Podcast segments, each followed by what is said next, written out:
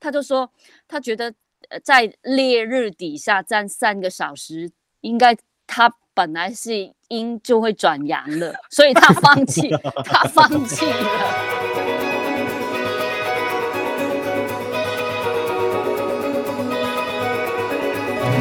艺术家的 ESP，发现你的超感应能力。在这个节目当中，我们将邀请艺术家跟你一起聊聊天，聊他们的生活观察、人生体验，聊他们的工作管理和创作灵感，让艺术与生活不再有距离。哎，艺术家到底在想什么啊？欢迎收听艺术家的 ESP，我是挂山一号，是肉桂犬。我们今天又邀回来我们的八百比丘尼。哦哦哦哦，不好意思，他这次降落了，降落了，降落了，又是我，又是我打扰大家。因为我们今天尝试尝试了好几个软体，然后那个一讲到要恭迎那个八百比丘尼的时候，那个他就他就登出了。不好意思，他就又弹回他的宇宙去了。对，可能还是身体里面还是有一些残余的病毒，不好意思。可是说到病毒啊，也是因为呃这一段期间，就是我们自上一次录音之后，这一段期间确诊人数从一千到两千到七千到八千，现在至昨至到昨天是三万，哇，台湾越来越多，越来越多人确诊了。好，从我们开播就是，我应该要说感谢 肉桂犬确诊吗？我觉得肉桂犬这次非常的勇敢诶、欸，他在确诊的时候第一时间他是主动通报，然后他还主动通知身边的亲朋好友，甚至录了一个影片跟大家说他确诊。那在这段期间呢，有不少的听众朋友跟网友因为看到这个影片呢而私讯他，然后呃，甚至他也有。哎、欸，也也因为这样子，也才跟那个八百比丘尼接上线，因为他八百比比丘尼是以一个过来人的身份跟他连接。于是乎呢，在这段时间，我们就收集了很多身边的朋友，我们还有那种有身边朋友打电话给那个肉桂犬问很多很多问题，然后有那个网友留言问问题，所以我今天呢，我就来充当小记者喽，我就今天来发问这些问题。那。呃，两位你们答得出来就答得出来，答不出来就算了哈。在我们开始之前，先补充一下，因为我这一段时间我真的遇到太多朋友，就是他们真的确诊，或是自己的孩子确诊，尤其现在学校越来越多的学生确诊，那作为家长真的很心慌，就不知道该怎么办，然后不知道下一步该怎么做，所以我我就讨论，我本来是想要自己拍一个影片的，但是因为这几天的变化真的太快，我觉得我拍完影片。都那个里面的资讯都没有用了，所以我们想说，那我们干脆就在节目里面来直接用问 Q&A 的方式来做一次的回答，我觉得这样子可能比较快。好，希望我们今天这一集的这个防疫特辑可以帮助到各位哦。好，那我就要开始发问喽。第一题，嗯，要怎么自觉自己有没有症状？哪些症状？我怎么知道自己确诊呢？因为呃，这一题我呃在问之前呢，我还有听说过一个案例，是说有一个女学生她咳嗽咳了五天，然后都没有去看、嗯、看医生，所以其实她其实后来呃很不舒服，很不舒服的时候，他才去去同学陪同去看医生，然后才发现自己阳性。可是这五天以来，他已经在校园的各个角落 散播了。然后有一些是疑神疑鬼，觉得自己有点不舒服，然后好像有点有有点发烧，可是去验的时候又是阴性，就是虚惊一场。所以，请问两位，我们要怎么知道自己有哪些症状，然后要去快筛或 PCR 去看医生？像我自己是比较幸运，因为我说我比较幸运的原因是因为我先发烧，对，不是发烧是发烧，所以。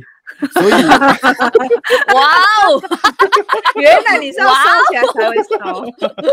所以，所以我是因为身体非常不舒服了，所以我去看了医生，然后做了快筛，才发现自己确诊。现在因为 Omicron 现在的这个症状，它真的跟感冒很像，所以我觉得你也不用自己吓自己。但是你只要有发烧症状，或是喉咙痛、流鼻水。那然后甚至是觉得呃呼吸上面比较不稳定，就是觉得有有时候会吸不太到空气，会觉得呼吸不太顺畅的时候，你可能就心里要有一个感觉是，那我是不是应该要做个快筛？我的状况是我一开始没有发烧，我只是全身酸痛，然后我我我那个时候还没有意识，因为通常指标都在于你有没有发烧嘛。对，嗯，就是这样。然后但但是其实我没有体温计，但我自己觉得，因为我应该我觉得摸上去没有发烧，只是觉得全身酸痛。但是我就觉得，咦，好像有点不妙了。但是那那个时候我就整天喝水跟休息。隔天冒一身汗，我就觉得好很多。老实说，那个时候我没有意识到我要快筛的。我那个时候在香港，香港已经太多病例了，所以我已经是那个属于中后期的染病的人，所以他们劝我自己做快筛。哦，但是我其他就没有太多的症状，我只有呃腹泻、腹泻，就是腹泻，对，一点。这几天这样子，但我喉咙痛没有，嗯、咳嗽没有，只有鼻塞这样。呃，我知道现在排那个 快筛包很困难，嗯嗯、但是我觉得只要你感觉你有一有一些好像不舒服，但是也是不是那种疑神疑鬼的，然后你有快筛包的话，如果你有家人同住的话，我我我会建议你自己快筛。但是如果你一个人的住的话，然后又没有快筛包，就缓一下吧。嗯，因为现在问题在于没有快筛包这件事情。对，其实我觉得听起来好像应该是我们每一个人对自己的身体要很有觉察。就是如果你真的觉得不舒服，就算你现在排不到任何的那个快塞包、快塞剂，你还是可以在家里面你就休息，多喝水，多睡觉。这一定是比你。好像是硬要检查我自己有没有病哦，我没病好我就出门，但你心里你身体还是不舒服的啊。那你感觉好像就是你对于你自己，你如果真的很不舒服，那你就休息，你就请假吧，你就不要不要那么的坚持这样子。嗯，对，因为我看现在外面排队也是很多人。好哦，那我就来问第二题。最近呢，天天都有确诊者，搞得我自己天天呢都觉得。自己好像确诊了，心烦意乱，那好像怎么防都防不了，该怎么办？哎、欸，这又看 身心科，或者说你先把新闻关掉，去看一下最近有很多好看的电影啊，就是情绪上面的不稳定啊。因为真的是越来越多，然后每天我我我其实身边也常常听到说，我会不会现在就。确诊了，然后其实会不会其实我已经被传染了？然后我现在怎么突然觉得我喉咙痛？就是大家会开始出现一些幻想症状，而且我觉得这个幻想症状会变真的哦。像我平常我尽尽可能，我知道讲脚踏车到得了的地方，我都骑脚踏车，就是避免一些就是交通的群聚。可是像我前几天我还是有机会搭到捷运，哎，也很奇怪，一进城就是一到市区里面。你再回来的时候，你也自己也会觉得心里毛毛说：“哎、欸，我呼吸道有没有什么问题？” 我觉得台湾有一种现象啊，就是紧张会穷紧张。那我觉得这个是好的，也是不好的。好的就是说，像呃，因为我们就会穷紧张，我们就是会一有什么风吹草动，就会成为一种集体的全民运动。你看，从最早年的蛋挞到排麦当劳，然后两年前。我们开始就是口罩的时候，就是口罩国家队的口罩的时候，我就觉得说，呃，好成也这个，然后就是说焦虑也这个，嗯，因为我们很谨慎，很小心，然后所以就就是这样。可是他有时候也会造成另外一种压力，就是说你真的不舒服的人，他好像也不敢讲，也不敢表现出来，很怕会影响到周遭的人。对，而且我觉得现在越来越多人是，呃，他如果确诊，他也不会说，嗯。对，然后我们现在又没有实名制，所以大家就会更焦虑、更紧张，尤其是有小孩的父母。当然，我们讲说这种事情平常心是这样啦，嘴巴讲是嘴巴讲，但紧张还是会紧张。但如果说我们能够呃维持有限度的资讯透明，其实也不错。有一些人他就说我才不要告诉人家，可是我们有时候是这样子，你去呃以前登记实名制就已经开始有有一些人不想要登记，是因为他。不想要什么被留资讯或什么，可是你换一个角度想说，如果我留实名制，那是因为呃，如果这里发生了有确诊，那我会被告知，我自己会注意，就是有一种讯息的通报。那现在都没有了，那怎么办？嗯，其实我们可以怎么办呢？我觉得唯一能够做的就是你确实的做好你出外的防疫准备。我指的意思是说，因为大部分会呃受到感染。的还是你跟确诊者有呃，在没有戴口罩的状况之下有互动，这个因为它是空靠着空气传播，它不会靠着你摸摸对方，可能会，然后然后可能会因为透过接触，然后刚好沾到自己的黏膜，就是眼睛，你去揉眼睛啊，或是擤鼻涕啊，或是把把手指放到嘴巴里面，就是这种。这谁会这样做啊？你是因为看了那个《妈的多重宇宙》，你是在幻想那个热狗手塞进你嘴里？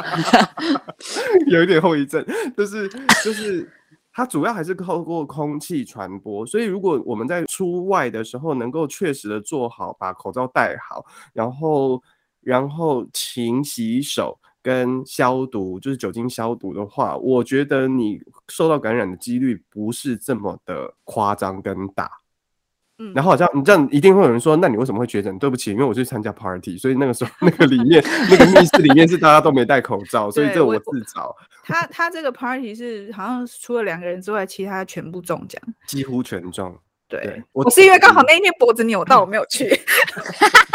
所以我觉得也不要惊慌了，就是也不要自己吓自己。只要你出外或是回到家，尤其是如果像我们是独居者，所以我回到家我没对独居 者一个人住，就是我们回到家，我们就把东西都脱掉无所谓。但是如果你是有室友的，那建议你就是回到自己房间的时候再把口罩脱掉，先不要急着把一一到家，然后在客厅就什么东西都脱了。对，因为你还是会带着外面的病菌啊，或是一些悬浮物带回来。对，呃、嗯，现在是不是可以换一个心态？因为讲情绪上面嘛，对，是，就是换一个心态。好了，呃，经过去年，去年是 Delta 嘛，对，嗯，现在是 Omicron 哦。然后 Delta 的杀伤力好像比较高的感觉，现在是你要了解，大概它的传播力很快。虽然可能有关单位会跟你说，就还是不要轻看这个 Omicron，但是会不会换个角度就都就看，因为的的确有康复者啊，而且他是可以用自我隔离来康复的话。那就不要看待他中了之后一定会死这件事情，可不可以换一个角度去想？然后加上去年都已经没有疫苗了，然后政府又一直那么相信，不只是政府啦，就是看个人相不相信疫苗这件事情啦。那如果你真真的有打疫苗的话，你又觉得打疫苗是有帮助，帮助你减呃减掉那个重症的话，那为什么还那么害怕呢？如果你你相信打疫苗是有帮助的话，首先讲这个，这一一一种人嘛，然后没有打的话，就其实有打跟没打，我觉得同等的是，就是刚呃肉桂犬说的，做好自己的那个清洁卫生的事情。其实你就看待它是一个一个病，就是一个普通的病可以嘛，就是自己换一个角度，因为你这样子，其实老实说你就。你不小心出去外面，你可可能也被车撞到。难道你天天担心我会不会出出外面被车撞死撞死吗？所以就是换一个心情，嗯、因为因为全世界都已经经历过了，那会不会就是以这种态度去观看这个事情？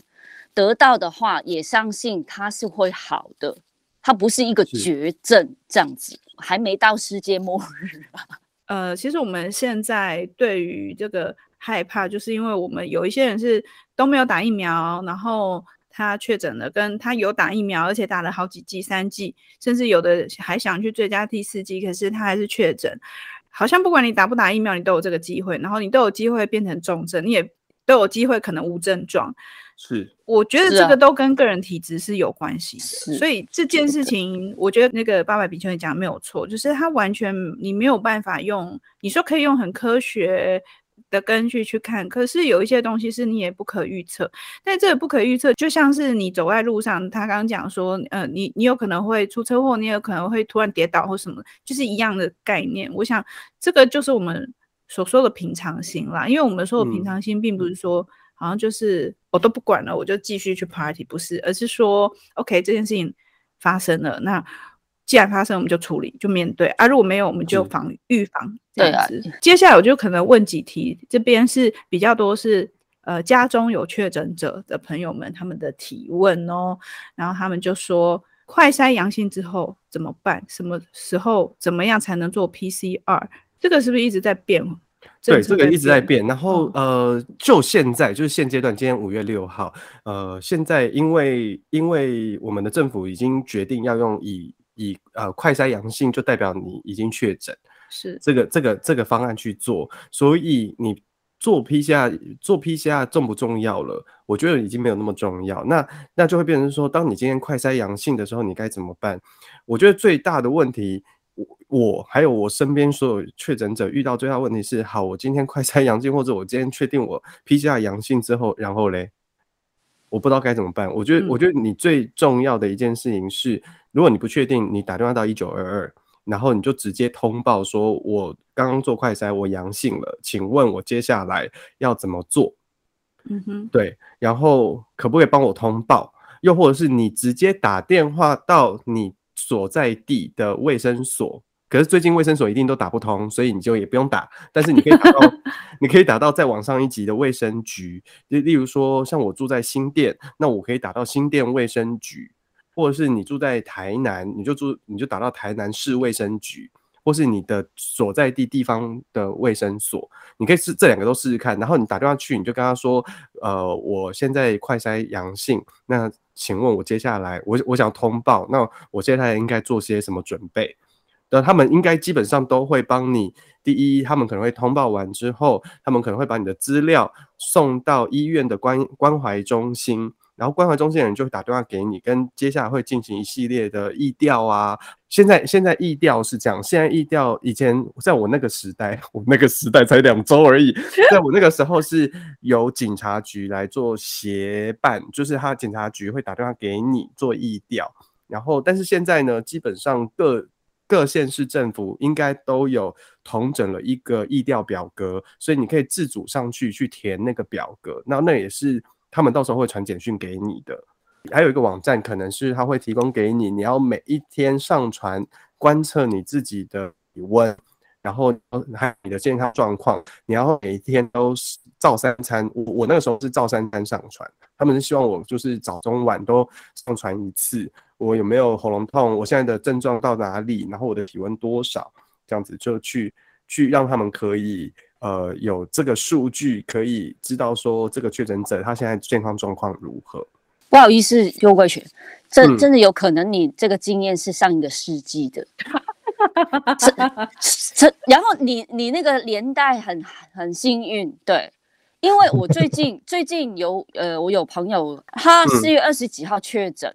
就是现在出现一个问题，就是刚刚你讲的程序，就是你就是上上一个世纪很好的一个运作，就是人数还没有很多的时候，时候还有量能的时 候，对对对，就是现在 电话还拨得通的时候。然后这，然后我就有朋友这样子，他二十几号自己快筛阳性的，然后我有劝他不要出去做 PCR，因为他病的比较严重，我就劝他不要出去播毒这样子。好了，然后在这两周里面，我们一直在研究，就是 研究什么呢？真的就是关于你自己快筛之后，如何可以被政府认可你是确诊。对，这个那有没有办法？这个现在是卡在这个关卡里面，就是。哎，好像昨天可能今天已经不一样。刚刚你说的，之前一直卡在个关卡里面，他、嗯、就必须要你出去医院或者是诊所做 PCR，对，才承认你是阳性。对，对。但我我觉得他这样做是为了要防诈骗，因为有很多人买那个防疫保险啊，所以他必须要。他、嗯、我们就一直在研究这件事情，就是因为我觉得很奇妙，就是奇怪是为什么他不承认自己做快筛阳性这件事情。然后他必须要你做 PCR 才承认你是确诊呢，一直卡在这个关卡里面嘛，以至于我就觉得，当老老实说，当你自己快筛已经是阳性了，你就出去做 PCR。好了，我请问你出去做 PCR 的过程里面，有些人是没有自己的摩托车跟开车的，嗯，那他做什么？交通工具？难道每一个人每一个人都骑 U-Bike 啊？就是他可能必须要坐公共交通工具哦。嗯，好了，就算他坐 taxi 也是有危险啊。那这个过程是不是有播毒的成分？嗯，所以那个时候我就劝他，你不要。我觉得最重要是先搞好自己的身体，就是自己隔离了，因为他觉得 PCR 是最准嘛。嗯，但是问题是快筛都已经筛到你是阳性，所以 PCR 一定是阳性的。我觉得，当然，呃，我有听防疫指挥中心，他有怕就是有伪阳性，可是我觉得，既然你身体都出现那个症状了，你就就不要。所以现在我觉得是要研究，因为。后来是有跟那个朋友研究怎么可以拿到证明，因为后来又有一种说法，就是你快筛是阳性，你才有资格去做 PCR。他是呃前几天的哦，嗯、就是你有才有资格出去做 PCR，就是不要浪费资源了。就是你是就是如果是心虚，自己突然去去就做 PCR，好像他们是不不帮你做的。但是你有快筛阳性，你可以去做 PCR。可是我对我来说，问题还是在于，好了，是不是他觉得一堆排队的人都是阳性，就是一群羊，一群咩，就是排队，他就觉得那个传播力不大嘛。但是他还是铺路在社区里面，还是在公共场所，所以我觉得这个是有一个漏，呃，我不敢再说漏洞，因为再再讲漏洞，就想想到医院那个时候医生很生气对我。就是我讲这个 这这个词词汇，对，后来好像是今天嘛，嗯，那我想请问肉桂犬，他他今天决定是，呃，他怎么去承认你快筛阳性是被认可的？因为我有可能我拿你的快筛，然后给他看，因为我昨天就跟确诊的朋友说，因为他好像也有说可以接受那个视讯视讯跟医生视讯线上看诊，对。那到底医生怎么确认你是确诊呢？我就跟他开玩笑，我说：难道我在在医生面前挖鼻孔，挖完之后呢，就给我们就一起跟医生有一个聊天聊十五分钟，对，浪漫的十五分钟，一起看那个 那个棒子的变化，等到他两条线，然后两个就哦，就击掌，就就一起看一种。一种啊，还是苦中作乐的心情去看的。然后他说啊，真的不确定。但是我也有看到另外一个朋友说，他的同事确诊，然后他的确是用中医的视讯诊断，然后给他开药。嗯，可是我就不确定他那个中医的视讯是到底是。你被确认是阳性之后，可以被这个中医的服务，还是说直接就可以用由中医来确定你是阳性？因为牵涉到很多问题。刚刚说防疫保嘛，另外还有就是一个问题是公司请假的问题。是，嗯，有一些公司很在乎这件事情啊，可能就是因为你可以随时拿你家人确诊的拿去给他，然后说哦，我就请假什么，对。公司请假这个会牵扯到另外一个问题，是因为大部分公司请假，他们要的要看的是隔离通知书，隔离通知书不会这么快寄给你，那你该怎么办？是啊，这个是我现在身边遇到很大的问题。啊、那很有一些网友问我，我是说，呃，在现阶段你可能只能暂时拿你儿子的确诊通知，就是 PCR 阳性的那个通知，又或者是呃你自己的这个确诊通知做暂时的请假。然后等到隔离通知书出来之后，你再去做补件这样子。我有听到说公司只接有隔离通知书的请假，那他们就会很痛苦，因为因为他没有那么快就到。然后至于怎么认定，有之前是不是也有说，就是我看新闻上也蛮多人，还有一个我看到一个 case 是说他已经确诊痊愈的第十天才收到隔离通知。我 他你也是，对，你也是。我觉得收到已经非常的幸运呢。因为我觉得寄丢哦，因为因为现在我觉得应该是太多人，他们来不及在做这些行政的事情。对，因为当你快筛出来是阳性的时候，一定心里会有点慌乱，有因为它会影响到你原本的生活的节奏，嗯、不管你是上班请假，或者是你你要出门等等，就是这一定会被影响。但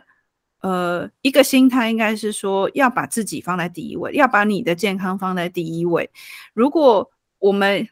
一紧张，然后就打电话，然后找不到人，然后就会脾气就会更差，然后就开始到处到处，像有一些人就是就有点崩溃啊什么的，到处闹。嗯、可是我觉得这个就有点本末倒置啦。就是当然大家的心态都会说，我既然有这个福利，我一定要拿。可是它其实不是赠品兑换。他不是说我今天有了这个证明，我一定要去抢，这你还是要先把你的健康摆在第一位的同时，你再同步去处理这件事情。举例来说，如果你的公司真的这么硬，就是要隔离书，然后你才能够请假。我觉得不管怎么样，你都应该要先顾好的是你的身体能不能负担，以及你会不会把病毒带去。说一句比较直白，如果真的公司这么硬，那我现在我现在重症呢，我去上班，那你全公司都全中，你要你要我来，那你公司你要负担这个风险吗？那如果不要的话，那请假请假自行吸收，那就自行吸收吧。我之后我稍后再拿这个去补。如果你真的不让我补的话，那就看是什么什么消保会哪里，我们就是大家就继续。就是我觉得权威这件事情。就大的体制里面，他在运转这个制度的时候，他的确需要时间，因为他没有遇到，他就真的不知道。因为如果公司只有一个，他就是一个就是特例。可是突然变很多个的时候，的确就是公司要营运，我不能放那么多人出去等等。这个就是我觉得在上位者的考验，你必须要去思考。如果真的就是这样，那当然也有一些人会在这个夹缝中找出路，就是哦，那我有点微微的不舒服，那我也来，我也来请个假好了。对，那也许也有这这种偷鸡摸狗的人，也许也许有，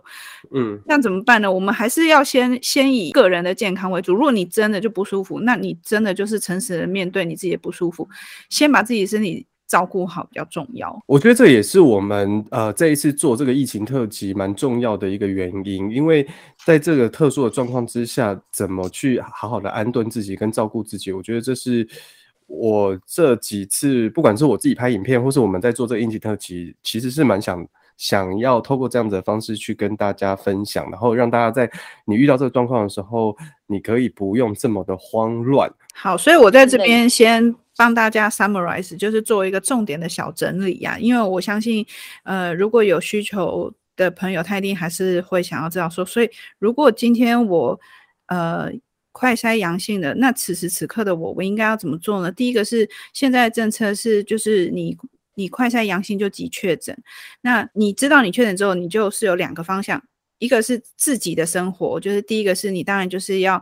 呃好好睡觉，好好休息。如果你是轻症的话，多休息，然后隔离。那你同时。你的电话可以打给谁呢？我们刚刚有提到是一九二二，然后我们也有提到是当地的卫生所、卫生局，也有人直接是打到医院，那嗯，也有人直接打给里长。对，因为以前是里长管，看你所处的是，比如说你是你的乡镇，你你的环境是怎么样子。如果是你是里民互动很强的，就算是你社区的管委会。如果他们是比较热心的，也一定会有人帮助你。但我觉得不用紧张，是至少你从上从政府部门到你的社区环境，你只要 reach out，你只要呃想办法在你的生活周遭去去把这个讯息先告诉给就是你觉得可以帮助你的人，他都比你自己在家里慌张是来的有用的，对不对？那我也相信说，现在确诊人数这么多，那个电话可能。也是打爆了，所以不要紧张，就是你你能够先找到谁，你就先先去做，然后再就是刚刚有讲到说是呃，如果你确诊了，然后你又要假设你又要再去去 PCR 去那个医院去做 PCR 的话，那请你不要坐大众交通工具。嗯、如果你真的不得已你要叫车，那也请叫防疫计程车，因为这是保护你自己也保护别人。我就是刚刚说，呃，我朋友二十几号确诊嘛，然后我就劝他不要去做 PCR，然后他已经自己隔离好，已经转阴了，但是他就是的确想要，就是有一个证明自己，呃，是有确诊过，所以他今天他就预约出去排 PCR，嗯，结果他刚刚跟我说八十公尺，八十公尺，排队排八十公尺哦，等一下，对，然后他说他不行，他。他晕倒了，对，八十公尺以上，然后我说太夸张，然后他他就说他觉得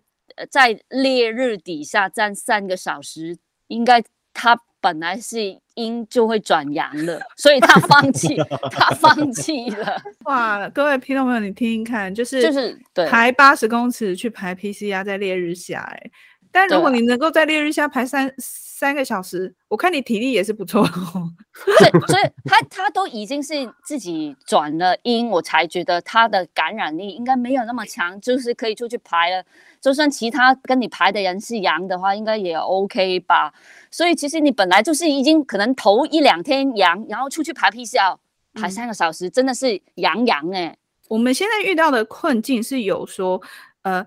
我今天如果确诊阳性，我自己可以在家里照顾我自己，可是我没有这个相关的证明，导致有工作会受影响或保险会受影响，这是第一个。那如果我需要这些证明，比如说我依序的，就是每三天做一次，在家里做一次快筛，我也自己有可能，因为我隔离我也买不到快筛，所以我觉得不知道会不会有相关。政府的单位朋友会听到我们的 节目，不过或是请你把它转给你相关政府的朋友们，让他们听。他好像昨天、昨天还是前天，我有听记者会，有记者问这个问题，他们一直回说他们在讨论怎么去操作。我相信有遇到这个问题的绝对不只有你一个。我相信遇到这个问题的人一定有很多人，所以我想大家可以先稍安勿躁。就是既然有很多人都遇到这个问题，很多人都需要这个证明，很多人需要这个快筛剂，就是